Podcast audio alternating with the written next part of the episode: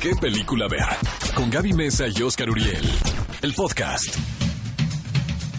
¿Qué tal amigos? ¿Cómo están? Bienvenidos a ¿Qué película? A ver un programa de Cinépolis por XFM 104.9. Como siempre Gaby Mesa me acompaña aquí en cabina. ¿Cómo estás Gaby? Eh, muy bien, celebrando por supuesto este sábado 2 de noviembre, Día de Muertos y de los fieles difuntos. A través de las redes sociales queremos que nos escriban. ¿Ustedes pusieron un altar de Día de Muertos? ¿A quién están recordando a su abuelita? Tómenle la foto al altar y envíenlo a través de las redes sociales. Nosotros tenemos un altar aquí a, a la dignidad de Oscar y mía. Ya le pusimos aquí un altar Que la muy perdimos bonito. en el Festival de Morelia. Ya se quedó perdida. Primer- el primer fin de semana la dignidad la perdió Gaby. Yo la perdí primero. Falleció su dignidad. Y la mía falleció en la clausura. Exactamente. Aquí tenemos el altar. Oigan, cinéfilos, pero tenemos una serie de entrevistas increíbles. Les vamos a contar los estrenos del fin de semana, las noticias. Pero A ver, antes... ¿cómo quedó esa trivia? Aquí les va los resultados de la encuesta de la semana pasada, en donde, como siempre, tuvimos miles de votos por su parte. La pregunta que ustedes podían ir a responder a exa, arroba exafm, era la siguiente. De estas cuatro películas de terror, ¿cuál es tu favorita para ver en una noche lluviosa? De Halloween las opciones eran El Exorcista, El Bebé de Rosemary, Halloween y Pesadilla en la calle del infierno. Uf, perdí casi roto, perdimos pero garrafalmente, Oscar. ¿En ¿eh? serio? Sí, mira, tú votaste El Bebé de Rosemary Ajá. y fue la que perdió así máximo con un 14% de Neta, los fue el último lugar, caray. Qué pena, ¿no? Oigan, pónganse a ver más Bebé Rosemary. Y luego perdí yo en segundo lugar con Pesadilla en la calle del infierno con un 16%. Y la ganadora, ¿ya adivinaron? Es El Exorcista. Pues sí, la verdad, no, es un clásico. Ay, pero- La verdad no me enoja este resultado, honestamente. Es que estaba muy difícil la encuesta, la verdad. Pero bueno, quédense durante todo el programa Tenemos porque nueva les vamos trivia. a compartir. Oigan, amigos, la noticia de esta semana es que el Guasón sigue dando de qué hablar. Y es que se ha convertido en el título clasificación C, como decimos aquí en México, o clasificación R en los Estados Unidos, más taquillero de la historia. Lo tiene totalmente merecido porque aparte de ser una buena historia con una excelente interpretación, creo que tuvo una muy buena campaña de marketing. 850 millones de dólares ha recaudado hasta este momento en la taquilla internacional. Incluso en los Estados Unidos ha permanecido por cuatro semanas en el número uno, a pesar de que se estrenó Maléfica. Ay, aquí en México no, ¿eh? Aquí, en, eh, aquí en México Maléfica está en primer lugar, pero en los Estados ¿sí? Unidos sigue siendo el guasón. Pero algo importante es que a través de las redes sociales el señor Ryan Reynolds, quien da vida al mismísimo Deadpool, felicitó a Joaquín Phoenix porque antes la película más taquillera era Deadpool 2 y fue vencida por Joker. ¿Qué película ver? Un programa de Cinépolis en XFM. Los protagonistas, sus creadores, de la pantalla grande a tu radio. La entrevista en ¿Qué película ver? de Cinépolis en XFM. Amigos de qué película ver, nos acompaña aquí el director Paco Arango, responsable de Los Rodríguez y el Más Allá. Él estaba comentando antes de entrar al aire que me gustó mucho la película. Paco, bienvenido. Muchas gracias. Ese es un buen comienzo de una entrevista. Que te voy a decir una cosa, en un principio, como bien dices, y como se ha vendido esta producción, puede uno pensar que es para niños, ¿no? Eh, yo la verdad pues no soy el público de este tipo de producciones, pero al estarla viendo me parece que está muy entretenida, ¿no? Sí, es un poco como el Back to the Future mexicano-español, ¿no? Es- es- la idea era hacer una película eh, que verdaderamente fuese para todos los públicos, ¿no? Porque normalmente cuando dices familia es que los papás roncan y los niños se divierten. Exacto. Y en este caso no, porque aparte tenemos muchos chistes para adultos y luego un elenco maravilloso. Geraldine Chaplin, Sí. Rosy de Palma, Mariana, Mariana Tre- Treviño, Omar Chaparro. Omar Chaparro. Y además para los adolescentes tenemos a Oscar Casas y, a- y este Aaron Piper, que está ahora triunfando en la élite. Entonces, verdaderamente le abarco a todo el público.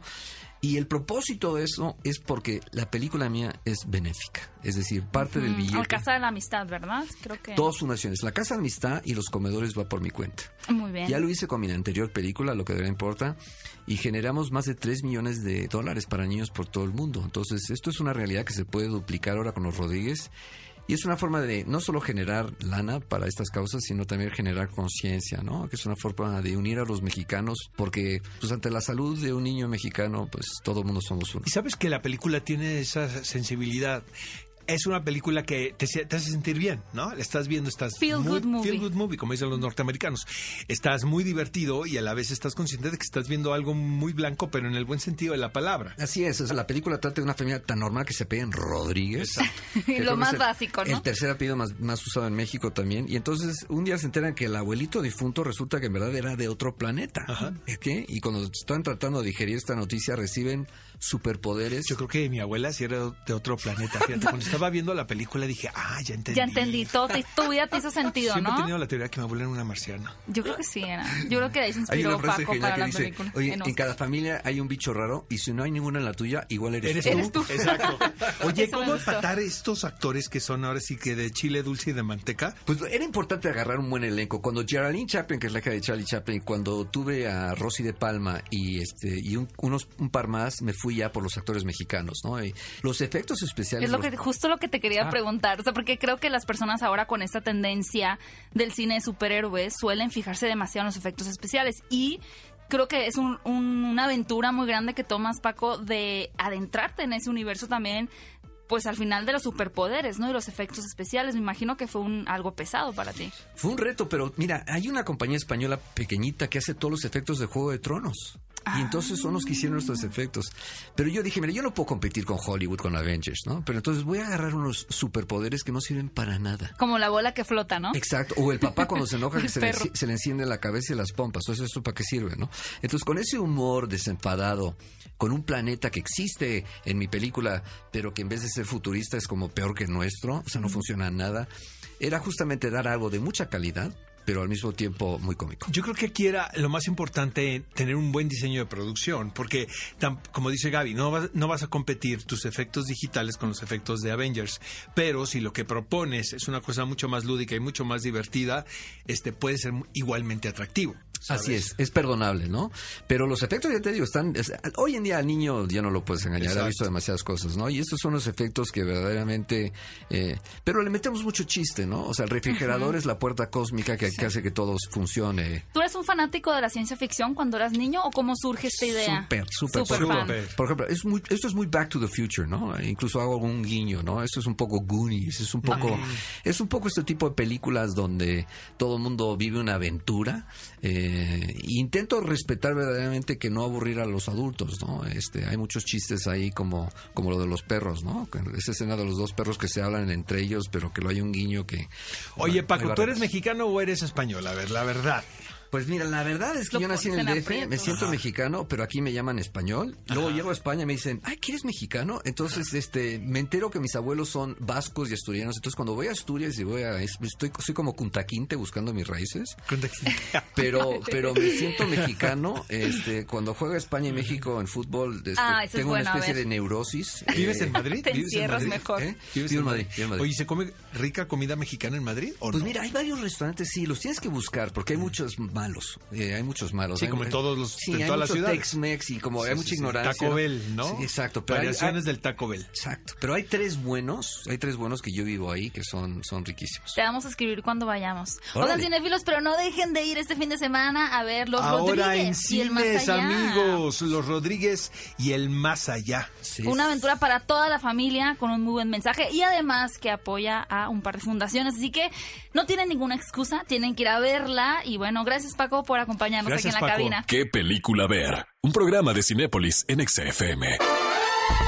Y pasando a las noticias, amigos, a pesar de que nos encontramos al inicio de la carrera del Oscar del 2019 para la temporada de premios del 2020, ya se comenta cuál será uno de los títulos más esperados para el fin de año del que entra. Y es The. Trial of the Chicago Seven. Y fíjense, amigos, que esta película originalmente era un proyecto que iba a dirigir Steven Spielberg. Incluso ya tenía fecha de inicio de rodaje y se cae. Por alguna razón, eh, el director prefiere dirigir otra cosa, hasta que llega Aaron Sorkin, quien creo que es una gran elección para llevar a cabo este recuento de uno de los sucesos, bueno, políticos y sociales más importantes sucedidos en los Estados Unidos del siglo pasado. Pues suena muy bien. Vamos a esperar a ver cuando empiece la producción, que se empieza a escuchar. A ver, Gaby, ¿qué vamos a ir a ver este fin de Eh, semana a la oigan, cartelera? pues, es que uno quiere madurar y no ser un chaborruco y luego le traen reboots, remakes, precuelas, secuelas. Y en este caso me refiero a la nueva película de Terminator Destino Oscuro. A ver. Muy, muy importante, muy básico. Ustedes saben que hay varias películas de Terminator, pues hagan de cuenta que no existieron. Vamos a tomar como base solamente la primera y la segunda película que fueron producidas por el señor James Cameron y esta nueva entrega parte directamente de la segunda que es considerada por muchísimas personas como la mejor película dentro de la saga de Terminator. Por supuesto que nos va a situar otra vez en un futuro postapocalíptico donde las máquinas se van a rebelar contra los humanos. Y Oscar, déjame contarte que algo que por supuesto destaca para esta película es que Linda Hamilton, quien da vida a un ícono de las figuras femeninas, pues fuertes y representativas en el cine, está de regreso en esta franquicia junto a Mackenzie Davis y tenemos por ahí a los actores Diego Boneta y Natalia Reyes como, bueno, parte de este de estas filas ahora Gaby Mesa integrando entrevistó al reparto y vamos a escuchar qué le dijeron en exclusiva para qué película ver. Muchísimas gracias por su tiempo, de verdad estoy muy entusiasmada y debo decir primero que al pensar en Terminator muchas personas piensan en grandes secuencias de acción, pero revisitando la película me di cuenta que va más de las emociones humanas, de entender lo que es ser un ser humano. ¿Podemos esperar esa misma sustancia en esta nueva película? Sí, esos son los temas que exploramos. Y qué bueno que tú lo entiendas, porque especialmente las dos primeras películas, las de James Cameron, esos fueron los temas y una película no es nada sin una relación humana, sin un viaje humano, exploración de conexiones. Creo que eso fue una de las fallas en las tres que siguieron. Había muchos efectos visuales. Linda, tú has sido una mujer que ha presenciado la representación femenina a través de los últimos años en el cine. ¿Crees que realmente ha habido un cambio en cómo los directores retratan a nuevos personajes femeninos o no tanto?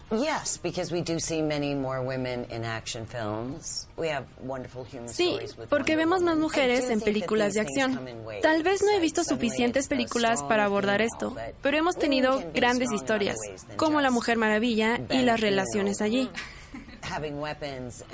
Creo que estas cosas vienen en oleada, como de repente viene la mujer fuerte, pero las mujeres pueden ser más fuertes que solo tener armas y matar todo alrededor de ellas.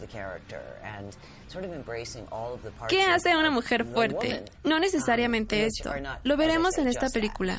Pero no todas las partes del personaje es afrontar todas las partes de la mujer. Que como te dije, no solo eso. Hay madres, hay sacrificios. Los inocentes que vienen y se levantan a la ocasión. Así que tenemos las formas de las mujeres, no solo mujeres disparando armas o pateando traseros. En películas anteriores, los personajes realizan viajes en el tiempo, pero si ustedes tuvieran la oportunidad de regresar en el tiempo y participar en una película icónica, ¿en cuál sería? Beetlejuice Or Addams o- Family Values, O maybe. Los Locos Adams. El personaje de John. Cusack, tal vez. Mm, Vacaciones en Roma, con Audrey Hepburn. La princesa está ahí solo para divertirse y la dulzura y ya, ¿sabes? Además, tendrá la oportunidad de estar ahí con Gregory Peck. Lo que yo me enteré es que el Linda Hamilton está retirada. La verdad, ella ya no se dedica a la actuación. Sin embargo, James Cameron pues le habla a su ex esposa, le cuenta el proyecto y que la convence. Y pues que la convenció. Vayan a ver las cinefilos y nos cuentan qué tal les parece. Otro estreno muy interesante es Los Rodríguez y el Más Allá. La Cuéntame, verdad me pareció una película muy bien hecha, muy divertida. Es un tanto atípica porque es una coproducción entre España y México. La parte de de México está representada por Mariana Treviño y Omar Chaparro. Eh, hay actores como Rosy de Palma, Geraldine Chaplin. Eh, es una mezcolanza muy rara, Se pero, muy extraña pero te digo una cosa, está muy divertida y siento que es una película familiar. Es una historia muy entretenida y que apela al gusto de todos los miembros de la familia, ¿sabes? Es una feel good movie, como dicen los norteamericanos, que tiene que ver con el- los clanes, ¿no? Los lazos consanguíneos Mm. y las posibilidades de que seamos nosotros seres extraterrestres o no. Oye, y hablando de este tema, Día de Muertos, que dirige Carlos Eduardo Gutiérrez Medrano, ¿qué nos puedes contar de eso, Gaby? Bueno, pues más adelante vamos a tener aquí en cabina con nosotros al mismísimo Alan Estrada, quien conforma parte de esta película que busca retratar nuestra tradición, nuestra pues nuestra esencia mexicana en una cinta animada para toda la familia, pero bueno, no les cuento más porque Alan Estrada va a estar con nosotros más adelante en la cabina para que les platique. Amigos queridos, y la espera terminó porque Downton Abbey está de regreso. Sí, usted, señora linda que nos está escuchando y que quiere saber qué le sucedió a la familia Crowley, pues ya tiene la oportunidad de ir a ver esta película que se produce cuatro años después de que terminó la serie, después de seis exitosas temporadas televisivas, se convirtió en un fenómeno mundial. Realmente, hacía mucho tiempo que no sucedía esto. Realmente, eh, creo que gran parte del encanto de esta película y de la serie de televisión es el reparto también elegido, eh, sobre todo los Es roles original, ¿no? los, to- los roles protagónicos y amigos. Tan, tan. Fuimos a Londres a entrevistar a Laura Carmichael, quien personifica el personaje de Lady Edith, la hermana de Lady Mary, con quien tiene una rivalidad todo el tiempo. Eh, ¿Qué nos dijo? Vamos a escuchar esto en exclusiva para qué película ver. Laura, muchísimas gracias por tu tiempo para qué película ver. Después de un par de años en los que creíamos que Downton Abbey había llegado a su final, ¿cómo fue para ti volver a esta historia? Creo que fue la cantidad de tiempo suficiente para que nosotros volviéramos. Todos estábamos extrañándolo demasiado y extrañándonos mutuamente. Y la película es una celebración muy divertida sobre la serie. Todos fuimos muy afortunados por la forma en que Downtown transformó nuestras vidas y nuestras carreras y regresar dos meses más fue increíble. Sin duda, Downton Abbey solía ser la serie. No había otra como ella en la televisión. Con la película, ¿cuál crees que es el legado que Downton Abbey deja atrás? Algo de lo que siempre estaré orgullosa acerca de Downtown Abbey es que puedes verlo con toda tu familia. Tiene una conexión grande con públicos que no habíamos esperado.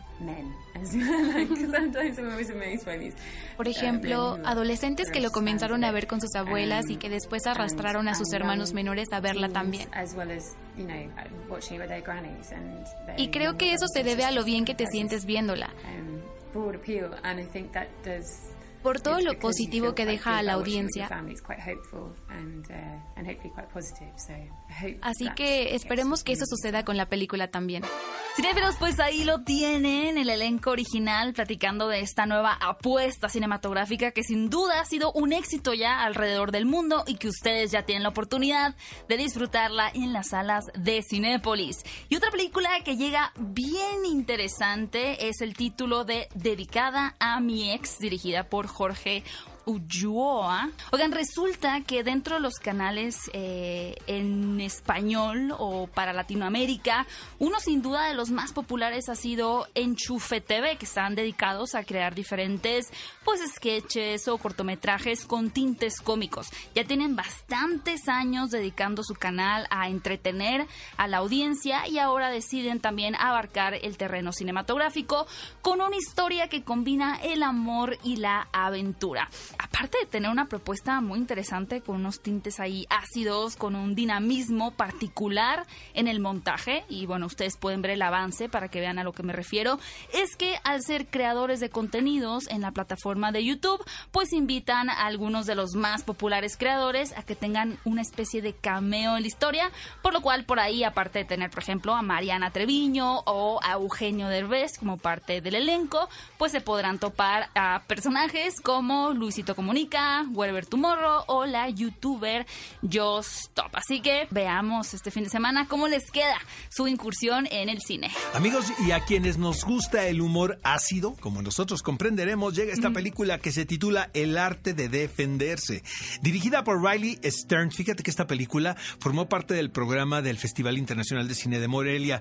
Y el atractivo principal es que sale JC Eisenberg, sí. que siento que ya es un personaje per se, ¿sabes? Este como nerd que habla Pero espero que no caiga en el Johnny Deppitismo. No, es- creo que este que está, no se es más- digo, está más joven y siento que también es muy inteligente, es dramaturgo, Sí, sí, es director. Eh, y aquí se hace una mirada irónica a todas estas instituciones que te enseñan a defenderte después de que tú eres víctima de un acto de violencia, que es algo muy grave, la verdad. Sí. Entonces, este personaje es brutalmente atacado en la calle, se inscribe en un curso de karate dirigido por un misterioso sensei caracterizado por Alessandro Nibola. Esto en un esfuerzo por superar sus miedos y aprender a defender. Se ve increíble con la personalidad, como dice Oscar, de Jesse Eisenberg, a quien podemos ver también actualmente en la secuela de Zombieland. Pues es genial ver como un personaje que aparentemente es tan frágil, emocional y físicamente, pues tiene que cambiar radicalmente para poder ser un maestro de las artes marciales. Amigos, queremos que se manifiesten a través de las redes sociales. Nuestro hashtag es qué película ver con sus respectivos acentos. Esperamos sus comentarios, los leemos todos y la verdad Todos, hasta los queremos agresivos. incluso hasta los agresivos y, y querem- y muchas veces los respondemos. Luego otras veces no tenemos tanto tiempo, pero les quiero decir que no se vayan porque nuestro siguiente bloque nos acompaña el señor Alan Estrada. ¿Qué película ver? Un programa de Cinépolis en XFM. Los protagonistas, sus creadores, de la pantalla grande a tu radio. La entrevista en ¿Qué película ver? de Cinépolis en XFM.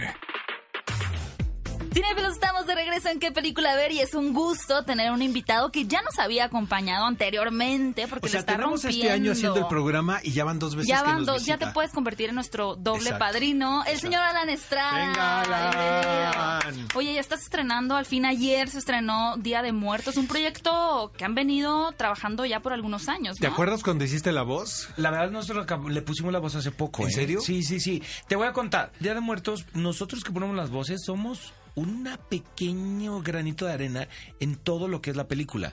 Es una película que ha tomado muchos años que vea la luz, pero tiene muchas buenas noticias para el país esta película. Está vendida a más de 30 países. Hemos podido ver pósters de Día de Muertos en coreano, en ruso, en alemán, en polaco. Es una película que está dando de qué hablar en el mundo, que ha ido a un montón de festivales que nunca antes una película de animación de me- Mexicana. mexicana había asistido. Y que además, obvio, es una mezcla de cosas. Es una película de animación mexicana sobre una tradición de México que es el Día de Muertos. Pero además, eh, como nuestra, nuestra propia versión. El peso del Día de Muertos sí se ha vuelto una tradición que, como comentas ahora que tienes pósters en, en coreano y por todo el mundo, en algo muy relevante y está muy padre que puedas formar parte de ese nuevo impulso que hay de México hacia el extranjero. Sí, o sea, tienes toda la razón, Gaby. Día de Muertos, yo que tengo la oportunidad de viajar, todos los extranjeros es la festividad que me O preguntan. sea, nos estás echando en cara que nosotros no salimos de aquí de la delegación Álvaro Obregón. bueno, los, es que trabajas muchos, Carlos. Es que es impresionante el Día de Muertos. Todo mundo, o sea, eh, les da mucha curiosidad, mucho morbo, porque a ojos del extranjero es como si nosotros no le tuviéramos miedo a la muerte. O como medio satánicos, ¿no? De celebrar la no, muerte. porque es muy colorida. es muy colorida, es muy festiva. Es como, como, es como haces un festival alrededor de la muerte. En Escaret, que hacen el Festival de Vida y Muerte, que les queda increíble, que cada año, año invitan a un estado. Esta película lo que tiene es que agarra esta tradición y a través de la animación nos cuenta una historia relacionada al Día de Muertos, una historia obviamente de fantasía en el que se visita el inframundo, hay un montón de guiños a nuestra cultura, a, a personajes del cine mexicano, a lugares, a, a- hay un ajolotl que es Axel que me encanta, Me es mi personaje favorito. Entonces, y, y además de que pues obviamente el doblaje está pues muy mexicanizado. Por, por ejemplo, me recuerdo Spectre, ¿no? Que a, a partir también de esa película hubo una fascinación con la festividad del Día de los Muertos.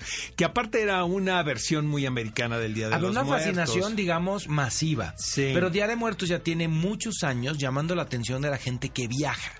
Y había muchísima gente que ya desde hace varios años, digamos que va a niveles, gente un poco más probablemente intelectual, oculta, que conocía la, la- la tradición sin necesidad de verla en medios masivos. Y a través de estas películas se hizo Claro. ¡pum! Todo el mundo quiere venir.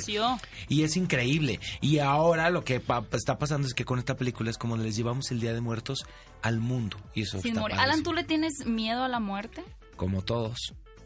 Hay gente que dice que no le tiene miedo a la Ay, muerte. claro, te Tú están que viajas tanto luego en los aviones, la turbulencia Los aviones no me dan miedo, No dan al miedo, contrario, ese es el placer que para mí es No, a mí me da mucho miedo. los para mí es aviones. un día de, de vacaciones. Y si el El vuelo dura avión. 16 horas, Ay, es un día mío. libre. Oye, Alan, ¿y compartes eh, créditos con Memo Aponte? ¿Con quién más? ¿Con- Fernanda Castillo. Con Fernanda Castillo. Y un ajá. elenco enorme de actores de doblaje que todo el mundo sabemos que en México se hace uno de los mejores doblajes de- del mundo. De acuerdo. Y además tuvimos nuestra premier con un montón de niños. Y no sabes la reacción de los niños, ¿eh? Increíble. O sea, se reían, se reían, se reían, familias enteras. Y salían de ahí conversando acerca de la tradición. Oye, mamá, ¿y por qué el papel picado? ¿Y por qué el pan de muerto? ¿Y entonces por qué Salma, el personaje, hizo esto? Y entonces ese día nos visitan. Y entonces los niños podían jugar con su papá que ya está muerto. Esta fantasía de que el 2 de noviembre, quienes ya se nos adelantaron, nos visitan, es increíble, es, es increíble. Y ahora algo interesante es que por lo regular las películas que se doblan en México vienen de una producción extranjera, es decir, que por- Sí. de cierta forma tú ya tienes una referencia de la voz del personaje y la tropicalizas, pero aquí fue una, o sea, se crea desde cero el personaje. Sí. Estaba mudo, podríamos decir. No necesariamente. Es muy Ok. curioso lo que pasó con Día de Muertos, porque es una película que siempre tuvo miras a, a ser internacional. Ah, ok. Entonces es curioso porque la versión original de Día de Muertos, aunque es mexicana, está en inglés. Ya de hecho, se proyectó en Guadalajara hace un par de años, en el Festival de Guadalajara, porque eh, la película está hecha en su mayoría en Guadalajara y se intenta hacer de Guadalajara la capital de la animación latinoamericana. Día de Muertos, la versión original en realidad es en inglés. Ok, Porque eh, de esa forma se logró que la película se vendiera a muchísimos países. Oye, Alan, tres películas animadas favoritas tuyas que quieras recomendarle al público ahora. Me gustó mucho, fíjate, la última versión del Principito. Ajá, a mí también Ah, me sí, encantó. Me- La hizo- francesa. Sí, la francesa. Se me hizo hermosa. Yo creo que el viaje de Chihiro es como... No, pues claro. ¡Pum! Es top, top, top, Sí. top. Debiste votar en nuestra encuesta la semana antepasada. Exacto. Era una opción de los animes favoritos. No ganó. No ganó. Ganó Your Name, Kimi no No he Nawa. visto Your Name. Oh, tienes que verla. Ay, pues la voy a ver Es esa. buena. A ver, ¿y qué otra? Y probablemente, si te escojo, yo creo que Toy Story 3. Sí, es increíble. La 4 ¿verdad? no me gustó. Pero el- la 3 creo que es un guion perfecto, ¿no? Es redondita. La 4 era innecesaria. Ya nos vamos, pero Sí. tu gol, porque soy tan buena onda contigo, amigo, que dile al público que estás en el teatro. Ay, sí, por favor. Miren, estoy haciendo una obra que se llama Agotados, sábados y domingos en el nuevo Teatro Silvia Pinal. Pueden ver Alterno con Chumel y con Paola Gómez. ¿Quién lo hace mejor? ¿Chumel, Paola no o tú? se esas no se preguntas. No, ¿cómo se- si, si fueras una Ca- es persona muy honesta distinta, es y, muy y buena, Yo, yo les digo, Di- váyanme a ver a mí porque quiero que me vean a mí. Ajá. Pero vayan, te voy a decir por qué. Es un monólogo, es un espectáculo unipersonal, único, no vas a ver algo igual, porque yo, como actor, hago 36 personajes. Es decir, es un actor en ascenso, bueno, desempleado, que está trabajando en un restaurante contestando los teléfonos de las reservaciones y todas las personas que hablan, con las que interactúo, las hago yo. se llama Fully Committed en inglés. qué Y hace poco la montó el de Modern Family en Nueva York, ¿no? El pelirrojo, que le fue Exactamente. súper bien. Yo la vi con Rebecca Jones hace... ¡uh! Retratos de una actriz desempleada se llamaba. Exacto, y lo hacía increíble. Increíble. Oigan, pues Alan está en todos lados, pero los invitamos solamente aquí en qué película ver a que vayan a ver este fin de semana Día de Muertos para toda la familia, una genial película. Yo que les quiero propuesta. Gracias, Alan. Vayan al cine y luego se van al teatro. Te Ándale, queremos, ¿listo? lo sabes que te queremos más que a Chumel. ¿Qué película ver? Un programa de Cinépolis en XFM. En qué película ver, un programa de Cinépolis aquí en XFM 104.9 y como siempre nos encanta tenerlos muy consentidos. Siempre les estamos dando premios, regalos, pases y en esta ocasión por supuesto que no es una excepción, por lo cual pues les tenemos un premio sensacional. Es tan sensacional que solamente tenemos uno. Porque de verdad, ahora sí que se rifaron nuestros amigos de Cinepolis Click. Les cuento, con el motivo del estreno de Rápidos y Furiosos, Hobbs and Show en la plataforma de Cinepolis Click, tenemos para ustedes una placa de coche coleccionable y autografiado por la mismísima protagonista de esta película, Vanessa Kirby. Y la placa huele a Vanessa Kirby, amigos. Sí, a está perfume. perfumada. Ajá. Igual y sí, ¿eh? Aquí les va cómo Para que pueden tengan llevarse. lindos sueños. Ay, sí, amo a Vanessa Kirby, lo hizo sensacional en esta película. Aquí les va la dinámica para que puedan llevarse esta única y exclusiva placa de Hobson Shaw. Lo que tienen que hacer es responder la siguiente pregunta arrobando a Cinepolis Click y utilizando el hashtag ¿Qué película ver? ¿Por qué es tan importante encontrar al agente MI16 interpretado por Vanessa Kirby? y también responder qué actriz mexicana aparece en la película. Está súper fácil. Además, nos tienen que mandar un screenshot de que ya nos siguen en Spotify o de que nos calificaron en iTunes. Obviamente, esto no como el programa de EXA, sino en qué película ver. Mándenos su captura, contesten este par de preguntas arrobando a Cinepolis y utilizando el hashtag qué película ver. Y el primero que haga todo esto correctamente se lleva la placa autografiada por Vanessa Kirby. Toma 5. Top 5 de películas que no te puedes perder. ¿Qué película ver de Cinépolis en Exa FM? Amigos, bienvenidos a nuestro toma 5 de esta semana, El sabor de la infidelidad. ¿Qué onda, Cinco Oscar, eh? películas que retratan a la pareja de ¿Quién te hizo daño este fin de semana? ¿Quién, quién te Es que lastimó? no fui a terapia, entonces No, pues cuando estaba vi. revisando el toma 5 fue lo primero que pensé. Infidelidad, desamor. Dedicado a Gaby Mesa con Z. A mí, gracias. Muchas gracias, Que has Oscar. roto varios corazones, ¿eh? Nada más como dos. Dos ya docenas, dos docenas. bueno, amigos, empezamos. Perfectos desconocidos. Está de más hablarles de esta película. Se ha hecho en Italia, en España, en Francia. México, en Francia. Esta es la versión mexicana dirigida por Manolo Caro.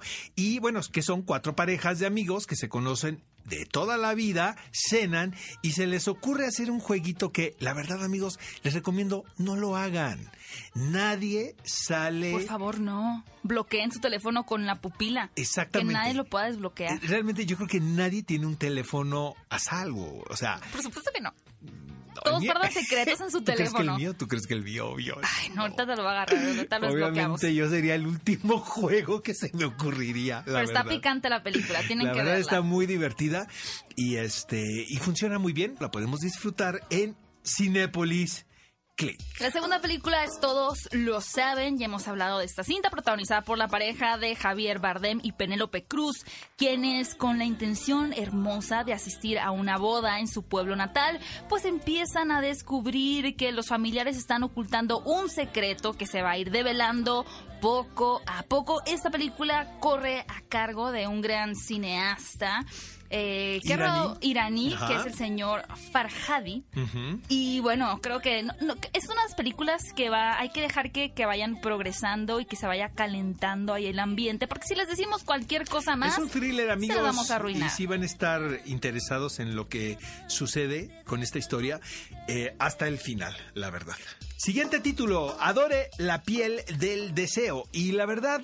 La infidelidad no solamente se tiene que dar entre parejas, también entre amigos. Está muy ¿no? rara esta película, Es una Oscar. traición realmente porque son dos madres de familia eh, interpretadas por Robin Wright y Naomi Watts, las dos muy guapas, la Sí. verdad, que tienen hijos adolescentes y cada uno se enamora del pero más bien ellas se enamoran del hijo de la, de De la la amiga, otra. ¿no? Una dinámica sin duda peculiar que vale mucho la pena que exploremos en esta película de Adore la piel del deseo. En las buenas y en las malas es el título mexicano que participa en este Toma 5. Es una película que dirigió Gabriel Barragán y que tiene como atractivo eh, que lleva en los roles estelares a Zuria Vega y Alberto Guerra, quienes son, eh, son pareja en la vida real. Y lo que retrata esta película y que creo por lo cual fue un éxito en taquilla es la vida cotidiana de una pareja que decide casarse. Y Pero decide casarse por presión social, Sí, además. exactamente. Eh, ¿qué, ¿Qué tanto es verdadero y qué tanto es presión con respecto a este compromiso? Y sobre todo, Háganse la pregunta en casa exacto, si se y van sobre a todo, casar. ¿sabes que Gaby? Las, las diferentes eh, tentaciones que hay, ¿no? Pues la- esas van a estar a lo largo de la vida. Yo creo que ya depende del... y que la decisión pues la tienes que tomar para ser De fiel el resto de su vida, si ustedes lo quieren ser así. Por supuesto. El ocaso de un amor, peliculón loco, de verdad, protagonizada por Julianne Moore y Ralph Fiennes, es realmente una película muy romántica situada a mediados del siglo pasado, eh, en un marco también como muy trágico. Eh, no quisiera revelar mucho de esta historia, pero es una historia de infidelidad, como lo, lo dicta el toma 5, entre el personaje que caracteriza a Julianne Moore, quien es una mujer que está casada, y a- es con este personaje que recién conoce, caracterizado por Ralph Fiennes. Eh, hay un bombardeo por ahí y entonces, pues el destino cambia el rumbo de la vida de estos ¿De qué año? ¿Recuerdas de qué año? Del 99. Es que el título no podría ser más noventero. El ocaso de un amor. Eh, The End of the Affair se llama en inglés. Eso me gustó más. Exactamente, pero realmente es una gran película muy entretenida y lo mejor amigos del mundo mundial es que lo pueden encontrar en Cinépolis Click. Oigan, cinéfilos, y les tengo que contar que por supuesto yo sé que muchos de ustedes disfrutan las películas en la plataforma de Cinepolis Click o acudiendo a las salas de cine en sus diferentes formatos como IMAX, 3D, 4DX, pero escuchen nada más la tecnología que ahora y la experiencia que Cinépolis nos va a dar, porque muy pronto podremos vivir la experiencia en salas con pantallas Screen X, una experiencia sumamente inmersiva que consiste básicamente en que haya pantallas laterales en la sala de cine, por decir, ya no solamente tenemos la frontal, sino que ahora hacia donde Hijo, la voltees. verdad, yo quiero la vivir esa experiencia allá. Y lo mejor, amigos, es que poco a poco les vamos a ir informando sobre este nuevo y avanzado Sí. concepto que se llama Screen X para tener una vista panorámica de 270 grados. Muy pronto les vamos a informar conforme tengamos más información. ¿Qué película ver? Un programa de Cinépolis en XFM. Estamos de regreso en qué película ver, un programa de Cinépolis. Gracias por acompañarnos hasta el final de este bloque porque ha llegado el momento de compartirles la encuesta de la semana. Está muy interesante ahora que estamos celebrando el Día de Muertos. Pongan mucha atención, pon atención Oscar. ¿Cuál de estos íconos ya fallecidos del cine mexicano es tu favorito? Las opciones son María Félix, Mario Moreno Cantinflas, Pedro Infante o Dolores del Río. Voto yo, voto yo primero. Pedro Infante. Ay, ok. Voy a ganar. Ay, bueno. Voy, a ir por. Cantinflas. A mí sí me Ah. da mucha risa Cantinflas, la verdad. Todavía me sigue gustando. A pesar de que ¿Qué ver prefieres? muchos- ¿Cantinflas blanco y negro o Cantinflas color? No, blanco y negro, 100%. Sí, ¿verdad? Sí, blanco y negro. Pero bueno, ya hemos compartido la encuesta en nuestras redes sociales y vayan a las redes de exa, arroba exafm y voten por su opción favorita que la siguiente semana vamos a compartir los resultados. Amigos, y esto es el clásico de la semana. Lo estaban esperando. Yo la sí. boda de Rachel es un Peliculón peliculón loco. loco. Dirigida por Jonathan Demi. Esta película, a diferencia de las otras, es una historia que le planteó su hija. Eh, su hija adolescente le dice, oye papá, ¿por qué no cuentas un relato de la vida diaria que tenga que ver con personajes comunes y corrientes? eh, en la situación de una boda. Siento que las bodas son los eventos clásicos para que se detonen las emociones ahí. Amigos, no tomen en las bodas, porque luego pues, Yo no tomé la boda de mi hermana, fíjate. Yo sí anticipé que todo podía salirse es de que la mala copa es- se siente en el aire, ¿sabes? O sea, sí es un momento muy adecuado que vas y le dices a la tía de Ensenada o al tío de Tampico Tía de Ensenada. dos o tres cosas, ¿no? Entonces, aquí la historia gira en torno a este personaje que se llama Kim, interpretado por Anne Hathaway, quien es realmente un caos de chica, es una persona que es adicta, que ha llevado a la familia a situaciones críticas, eh, que ha estado en rehabilitación varias veces y que se sale de la rehabilitación. Sin embargo, pues tiene que ir a la boda de la hermana porque pues se denota que hay una relación muy cercana entre las dos, pese a que una es muy desmadrosa y la otra pues es Rosita Fresita que se va a casar Rosita como dicta la sociedad, ¿no? Y eh, el personaje de la hermana es interpretado por Rosemary DeWitt, que a mí me encanta esta actriz, realmente creo que es muy talentosa. Eh, y la cosa es que durante toda la boda ellas están esperando la llegada de la mamá. Porque los pa- padres son divorciados. O sea, no en balde, la hija es una adicta, ¿no? O sea, Y- estás culpando los divorcios no, de no, los no, no, hijos no, sino trastornados. siento que todos somos responsables de todos, ¿no? O sea, eh, finalmente uno cumple una edad donde tienes que tomar decisiones pese quienes hayan sido tus papás. Pues sí. Pero finalmente también Por tus supuesto, está la padres, influencia ahí. tus padres van a tener un peso toda la vida, sean quienes sean. Entonces llega la madre a la boda, interpretado por Deborah Winger.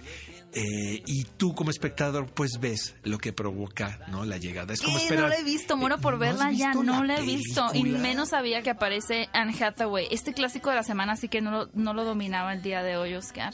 Pero la voy a ver. Suena genial. Suena Está me- increíble, la verdad, la recomiendo muchísimo. Eh, es una película muy conmovedora, muy divertida. La boda de Rachel, protagonizada por Anne Hathaway. No se la pierdan, clásico de esta semana. Qué grandes opciones tenemos para toda la semana. Ya les dimos los estrenos, el toma 5, el clásico de la semana. Ya escucharon las entrevistas, así que pues muchas gracias por acompañarnos y recuerden que si llegaron al final o en un bloque avanzado del programa, no se preocupen porque nos pueden escuchar en Spotify o en iTunes. Búsquenos como qué película ver y ahí tenemos pues todos los programas hasta el día de hoy. Amigos, nos escuchamos el próximo sábado en punto de las 10 de la mañana. Es un programa de Cinépolis, no se les olvide. Esto es ¿Qué película ver? por ExaFM 104.9. Ve a Cinépolis y utiliza el hashtag ¿Qué película ver? Escúchanos en vivo todos los sábados a las 10 de la mañana en ExaFM 104.9.